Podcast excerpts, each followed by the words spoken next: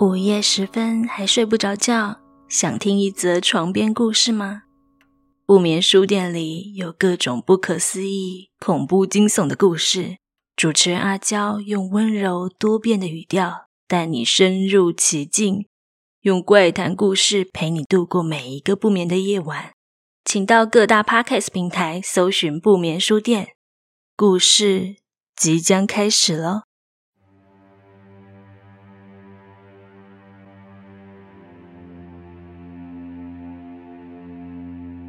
一封信件寄到三重警察局，那写信的人他就署名，他是一个好心人。信件的内容很惊悚，里面呢就写着，在嘉义水上农会两百公尺附近的凉亭旁，有一间男厕所，里面呢塑胶袋，因为这个人他说他没有钱，希望可以帮忙处理尸体。那厕所里面呢就发现了一个塑胶袋。那警方不敢大意，他就将塑胶袋一层层剥开，从第一层它是大卖场的袋子，第二层呢它是超商的塑胶袋。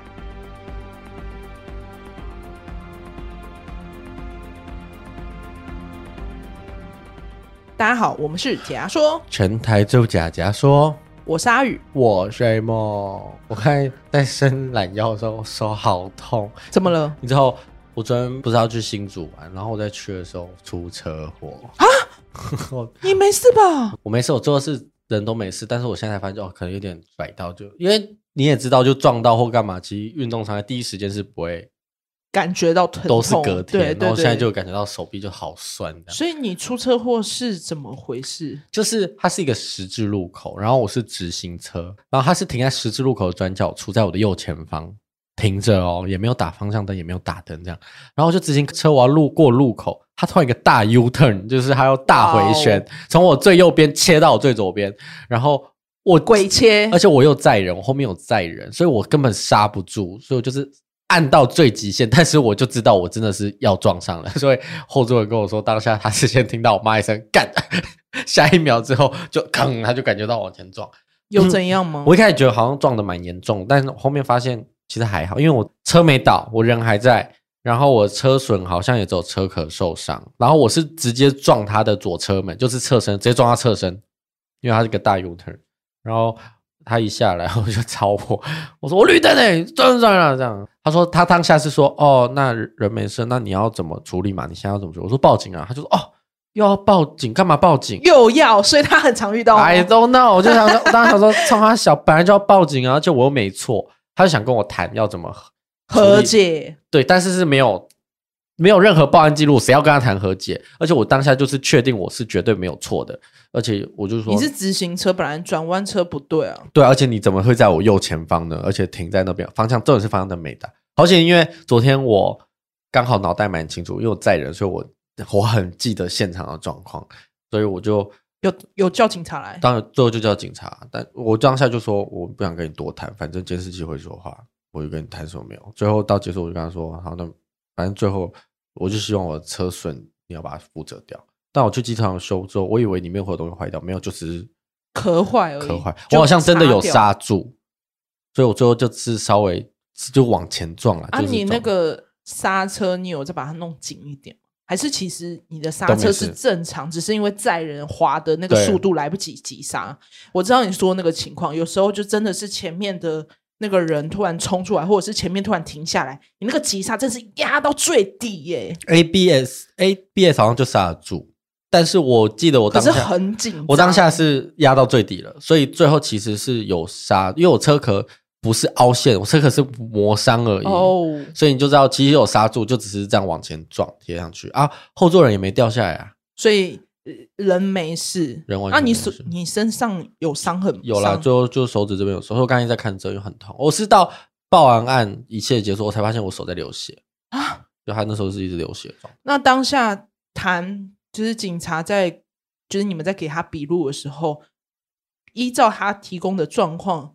整个判下来是他是负完全责，还是你也有？没有没有，报完案通常就要送交通大队，然后等那边判，要等他们那边判定到底谁为对。对，因为其实我记得目前就是你知道所有的肇事责任，不会是，除非是对方是过失杀人或什么的，不然其实目前这种肇责都是分比例。对，就还是会有个一半一半什么之类的、啊。对对对，不然七比三啊，或五比五这样。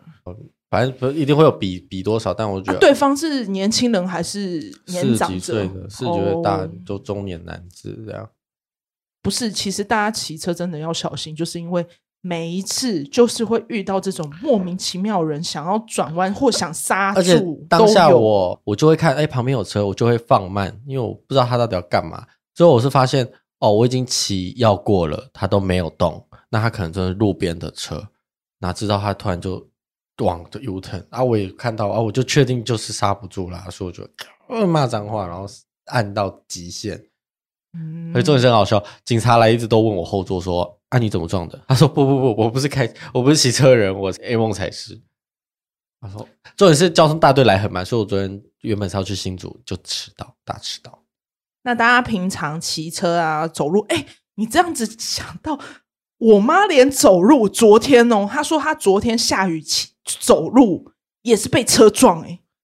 昨天我报案的时候，不是交通大队来很慢，警察就跟我说：“哦，今刚光来我这边，因为我那时候是十一点还是十点，他说光来我这边，他们的交通大队就出了几个快五件的车祸。”对啊，我说今天这么多车祸，他说礼拜六都比较多。真的，昨天也是。可是因为我妈说她被人家是开很快过去，后面那个后照镜削到她的手臂，大力的撞过去，所以车已经跑了，但他就是走在路上莫名其妙这样被撞。啊我妈就说她手臂很痛啊，他应该也是今天会开始酸痛。反正就是大家就是不管怎么样骑车走路都要小心，这样子就多注意安全了。对对对，那大家小心之外呢，我们这一周要分享的社会案件发生在二零一三年的嘉义。那这一起案件其实蛮有名的，就是所谓的烟头炉事件。在那一年，嘉义县水上市场旁的厕所有一颗头颅的出现。甚至被盐巴淹着，那这个头颅的身份是谁呢？为大家带来这起嘉义烟头颅事件。一封信件寄到三重警察局，信件的内容很惊悚，里面呢就写着，在嘉义水上农会两百公尺附近的凉亭旁，有一间男厕所。里面呢，他因为这个人，他说他没有钱，希望可以帮忙处理尸体。那这一名受害者叫陈婉婷，那写信的人他就署名，他是一个好心人。那三重警察局呢，马上就将信件扫描，通知嘉义警方。结果没多久就接到报案，在嘉义的玄树上天宫旁的南侧。那厕所里面呢，就发现了一个塑胶袋。一开始警方很疑惑啊，因为塑胶袋看起来不像是可以装人的尸体，它是一个大卖场的塑胶袋，顶多可能可以装猫或狗的尸体嘛。那警方不敢大意，他就将塑胶袋一层层剥开，从第一层它是大卖场的袋子，第二层呢，它是超商的塑胶袋。再来第三层，它是饲料袋。那它的里面呢，有一件外套、T 恤、短裤，最里面呢是一件女用内裤。那它里面其实将近有两公分厚的盐巴，以及第二张纸条，它就写着身份：三重陈婉婷，好心人留。所以这个好心人就是凶险呢？极极大的可能、啊，对对，因为我一开始想说，你前面讲那个好心人是真的，可能他只看到这个头颅，然后写，但是他连那个袋子里面都有这个好心人，那他是凶险的几率很大、啊，很大。可是因为毕竟第一时间发现的时候，还以为自己在解谜，知道吗？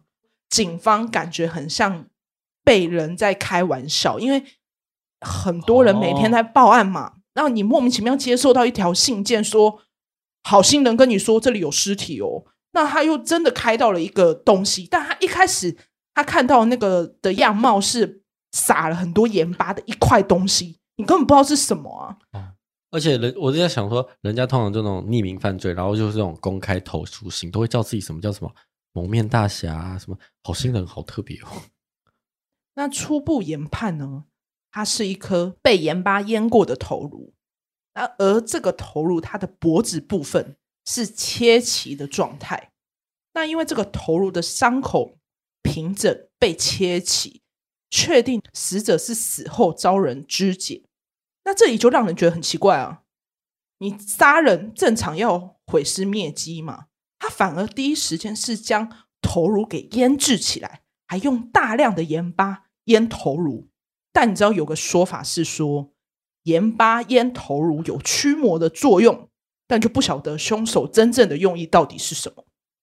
那因为被盐巴长期腌制的关系呢，其实它整个样子已经变形，所以基本上是看不出它的样貌。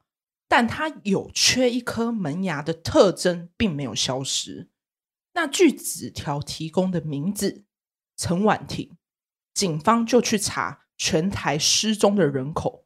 发现符合身份的是一名曾经叫做陈淑慧的，她后来就改名叫陈婉婷的一个女子。那警方就传唤了陈婉婷的母亲嘛，透过 DNA 检验确认呢，头颅确实是陈婉婷的。后来检验发现呢，在那一袋里面看到的女用内裤验出了至少三名的男性精液。但逐一清查之后，都排除涉案，都没有动机下手。一个内裤上面有三个男性的精液，没错，算多诶。也有可能是凶手蓄意去把那些东西沾染到那个内裤上面留下的嘛。哦、但因为我们也不晓得，因为毕竟我们现在只调查到陈婉婷这个人。那陈婉婷呢？她从二零一二年的十二月十七号失踪。他失踪了四个月，被发现，最后只剩下头颅。透过陈婉婷的妈妈得知，原来陈婉婷自从和老公离婚之后，一直都跟她的二哥陈家富住在一起。当初妈妈得知陈婉婷失踪的时候，陈家富是一点都不紧张，他反而一副事不关己的态度，叫妈妈自己去报案。警方呢，就将二哥陈家富。列入了重点调查，第一时间发现陈家富联系不上，就增加了可疑性嘛。调查了一下好心人提供的匿名信，发现呢寄信的地址是假的，而收信人是三重分局的大同派出所，警局的地址离陈家兄妹的位置不到两百公尺，那就代表说这个好心人一定是清楚陈婉婷家的住址。才有把握把信投递到派出所。那找不到人，我们就只能先从信件调查。匿名信的字迹呢，跟陈家富的字迹比对，发现笔迹几乎一样。那确认呢，陈家富就是好心人。但照照，但很奇怪啊，就像我们做那些案件，你杀人要毁尸灭迹嘛，恨不得不被警方找到。陈家富还保存了尸体的头颅，特地发信让警方去找。查了一下陈家富，他在二零一二年开始帮陈婉婷保了将近六百万的保险金。但如果他想要拿到这笔保险金，陈婉婷得失踪七年，他才可以拿到这个保险理赔。有可能是因为这样，陈家富才希望妹妹的尸体赶快被找到。二零一三年三月十三号，警方就调阅嘉义水上市场附近以及陈家富家附近的监视器，看到了陈家富他从三重出门，手上拿着可疑的三个大的黑色塑胶袋。他骑着机车，还特地换装哦，搭着巴士南下到嘉义水上乡。很可疑的是，从嘉义水上乡的监视器。看到陈家富的时候，他顶着一个爆炸头，加上羽绒衣的外套，在大热天拿着塑胶袋往水上市场的方向去。原来是因为这个时候他已经变好装了，因为他一直在换衣服，一直在换衣服。但这时候的陈家富手上只剩下一个大卖场的塑胶袋，推断呢，其实他出门时拿的那个三个大袋子，在往嘉义的路上，他一直把那些。证据一一丢弃，最后呢，把头颅放在男厕里面，确定呢是陈家富之后呢，警方申请拘捕，想要将陈家富抓回警局侦讯。透过母亲才知道，陈家富其实在二零一二年九月就有申请重度精神障碍，他是有身心障碍手册的。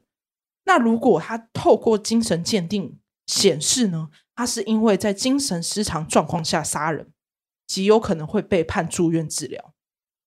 可是奇怪的是，当初陈家富为了误导警方，他就将那三名男子。其实是计程车司机，他是把这三名男子的精液跟头颅一起留下，就是希望警方从奸杀的方向去侦办。他怎么拿到这些人的精液？哎，因为这个这个会讲到他妹妹的身份背景。他妹妹其实就是刚刚不是有讲到说陈婉婷，陈婉婷她被杀害嘛？可是其实是因为她以前。诶，跟她丈夫离婚之后，精神状况不太好。那她妹妹状况不太好的情况呢？其实她会穿着睡衣去路边，用几百块，可能两三百块，就卖卖身给这些计程车司机。所以其实他一直都有在卖身的情况。你说他给他人家一两百块，可能到五百块这样子，用五百块。陈婉婷给别人，因为他精神状况不好，然后又没有钱，用这样的方式去。换取金钱，对，所以他他他，Oh my God！所以他哥哥才拿得到这三个男人的精液，这样子。那不管怎么样，我们都要找出关键证据嘛，确保呢陈家富是难逃罪责。陈家富其实当过厨师，据刀法是有一定的专业程度。你看哦，在头颅的部分，你知道在人死后啊，他有还是有温存的状态吗？在温体的状态下切块的话，确实会是切齐平整的。那头颅除了头颅之外，陈婉婷剩下的躯体到底在哪里？他其余的尸块不可能凭空消失吧？那住在陈家富的楼下邻居就有讲说，排水孔曾经莫名其妙跑出很多肉屑以及血啊，他们就觉得说一定是陈家富乱搞，他就有上去跟他讲。然后那时候，其实陈家富还很积极，说我可以帮你处理啊。可是因为陈家富平时在邻居的印象中，他怪怪的，他突然这么好心，他反而是说：“哦，不用了，不用，不用。”嗯，那警方就有透过邻居这样子的说法，就认为说尸体应该剩下是被陈家富搅碎之后冲掉，流到排水孔里面，那极有可能尸块呢就到了化粪池里面。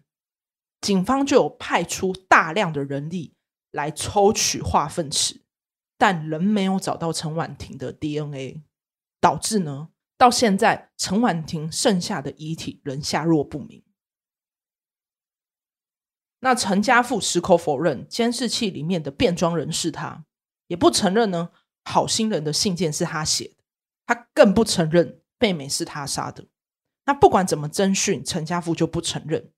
后来得知陈家富很喜欢主播侯佩岑跟。歌手卓文萱，警方真的无计可施的时候，曾想过说要打偶像牌，就是真的。他就那时候还就是闹新闻，说想要请艺人协助试讯啊，或者是录个影片规劝陈家富吐露真相。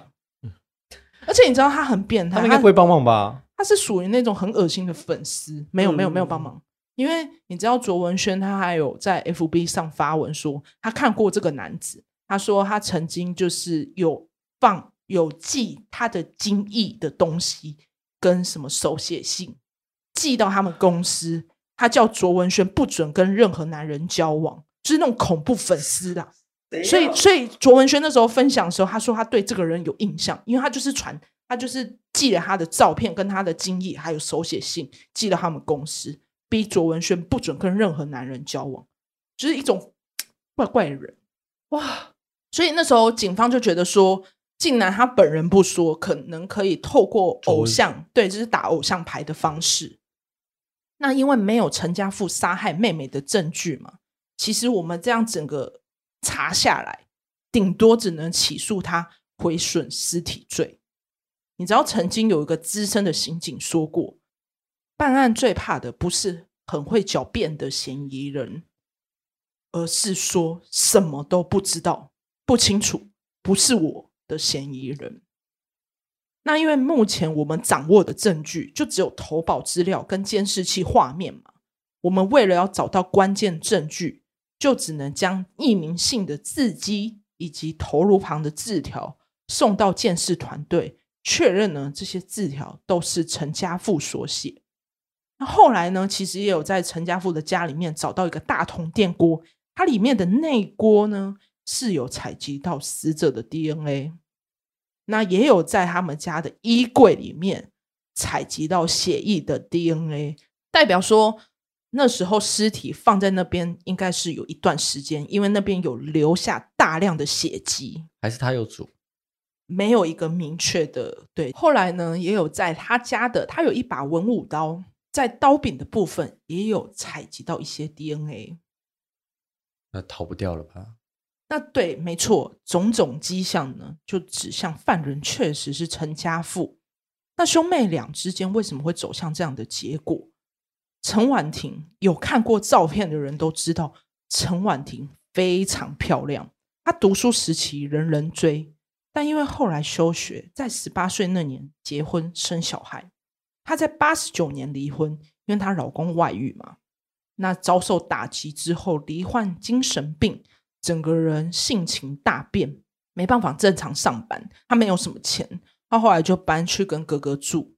无业的状况呢，他常常打扮自己，就单穿着一件睡衣去街上，用几百块卖身给计程车司机或者是男人。那他也经常呢到市场去游荡，向人乞讨要钱要食物这样。那也因为长期这样的状态下，两兄妹又染上毒瘾。导致哥哥陈家富就觉得很丢脸，只要陈婉婷去性交回来之后，也常常被陈家富殴打。他自己也染上毒，有什么觉得丢脸？对，就是呼吁大家，毒品真的不好，又伤身又伤钱。对，你这辈子还这样，毒品不要碰。那加上呢，因为他生活入不敷出嘛，产生杀意。那最关键的点呢，也是因为钱。前面我们就提到嘛，在二零一二年，陈家富呢，他有帮陈婉婷保了将近六百多万的保险，为的呢就是可以拿到保险金。那他其实，在同一年，他除了帮他妹妹保险之外，他这个时候其实到大陆娶了一名女子，因为交往结婚嘛，需要一笔大笔的开销，那他就想到妹妹的行为让他非常丢脸。多年来觉得妹妹难以控管，干脆杀了妹妹，领取保险金，帮助她顺利结婚。陈家富的老婆刘女呢，他有在二零一二年十二月三十号来到台湾，他一直有听陈家富讲到说他有一个妹妹，可是却一直没有看过陈婉婷，但却在陈家富的家里面看过绞肉机。那他们在三重的家。刘女其实一直都有闻到一个很臭的味道，陈家富却说那是楼下小吃的排烟味。直到二零一三年三月六号，刘女就回到中国，是直到烟头案爆发之后，有再回到台湾提供证词。那警察调查认为呢，其实陈家富并不是一时冲动杀人妹妹，推估策划有两年的时间。他在二零一二年就先帮妹妹保保险。也申请了精神障碍手册，他一整个计划下来，因为毕竟他家里条经济条件不好，收入也不好，那要跟中国女子结婚的压力，促使他要杀掉妹妹，换取金钱的动机。那你现在让我想到一个阴谋论，因为他妹妹不是先生病吗？所以他知道要怎么申请精神障碍手册啊，一定这样，所以他后面寄给卓文萱那些，是不是都预谋好的？有可能，就为了要申请精神障碍手册，有可能就是他做一些脱序的行为。对啊，因为其实你在讲前面的时候，我觉得还蛮正常的啊。对对对，就像你讲的，你看哦，尽管陈家富有精障手册，可是法院对他做的精神鉴定，认为他是没有精神障碍。Oh my god！细思极恐吧，他真的很冲。哎呦，鸡皮疙瘩都起来了，很可怕。就是其实他真的规划了两年，想说要把妹妹给杀掉。对啊。他没钱啊，他就为了要拿保险金，那他就是心智正常嘛，检方就希望呢，陈家富能判处以死刑。但法官认为，妈妈已经失去了女儿，如果再度失去儿子，可能没办法承受，所以法院认为不该剥夺儿子。那因为法院考虑，就他们考量的理由是说，陈家富对妈妈孝顺，他其实妈妈也长期照顾陈婉婷嘛，他已经失去了女儿，如果判处于陈家富死刑，就又在剥夺他儿子，考量亲情选择，难以判处死刑。最后呢，就将陈家富判无期徒刑。那你因为你知道这起命案最难受的就是陈家兄妹的妈妈嘛，她竟然是被害者的母亲，同时也是加害者的，对她来说都是二度伤害。他讲有啦，我刚才想说怎么可以这样不判死刑，但是我觉得他后面的说法也有说服你吗？有啦，如果他还是会顾妈妈的话啦。但确实好矛盾，这个案件好矛盾。对对对，可是因为像这样的案件，他是杀害亲人的凶手，确实更应该受到社会的谴责，得到法律上的制裁才对吧？不然，如果你一直有案件这样发生，大家就都在杀亲人。对啊，就我今天，但法官的考量是可以这样把亲情判进去的嘛？可以、哦，这就是他的，不然怎么会有所谓人家外称所谓的恐龙法官？就是哦，所以这个法官也是偏恐龙，也不能这样讲，就是毕竟。他有他的考量，他觉得再怎么样，他如果判死刑，最后去承担的是妈妈嘛？还是我们就好？我们让听众来想一下啊，你现在有一个儿子跟一个女儿一样疼，但是儿子把女儿杀死了，那你会恨这个儿子，还是不会恨这个儿子？会恨，但我不会希望，我不希望他去死，希望他改过自新哦，还是会觉得他会改啦？都是都是自己的骨肉啊，怎么可能会希望他死？然后儿子之后再加一句：“我都是为了你哦，情勒 PUA，好可怕！这案件哦，很可怕吧？就脑袋有点混乱，就是我没有办法忍耐。可是因为这个案件太过震撼，一个头颅莫名其妙出现在南侧，那这个南侧呢，他在嘉义水上乡嘛，当时也有许多的灵异传闻，有人经过的时候就有听到有女子哭泣的声音。”或者是看过白衣女子经过，那就是因为太多灵异传闻了，嗯，所以后来就因为这样子，在二零一三年的三月二十七号，这个公厕就被拆除了。哦，那记得到我们 IG 追踪 ZIP 点 TLK。哎，你知道其实越来越多追踪，有时候我会看到一些小朋友也会来追踪我们，十七岁哦，我，我很惊讶哦，有十七，有有有，但还是建议就是。弟弟妹妹，就如果你没有成年，听到一些比较细节的呢，建议你可以就是呃，可能跟你的家长一起听过。毕竟，就是你这样听下来就知道，有的你这样听下来知道，你就知道不要吸毒哦，确实吸毒毁前程。很多都不是，因为近期就是有一些网红嘛，就是什么 J 开头的啊，什么雷开头的那几位呢，就是有遇到这种吸毒的事件嘛。其实规劝一句。他们就算在国外是合法，在台湾就是非法。对，其实应该说，其实近期我意识到一个问题，就是网络上媒体渲染跟给大家灌输的观念，就是会比如说会把大麻归类于明明在国外合法，我们台湾不合法，所以有些人会潜意识认为它其实不是毒品，就类似它只是一个放松剂的这种观念。但是要切记，它在台湾的法律上就是跟毒品一样，所以它是跟什么？冰毒啊，或者是什么安非他，它是一样的东西，在台湾的法律就是一样的东西。你只要吸食了都叫做吸食毒品，就非法。对，就是跟我们做案件说的说的这些吸食毒品是一样的东西。嗯，就是不要被那些网络上的那种媒体就是搞混了那个定定义了。嗯，好，那我们这周就到这边，我们下期见。我是阿宇，我是 A 梦，下期见，拜拜。啊，行车注意安全啊。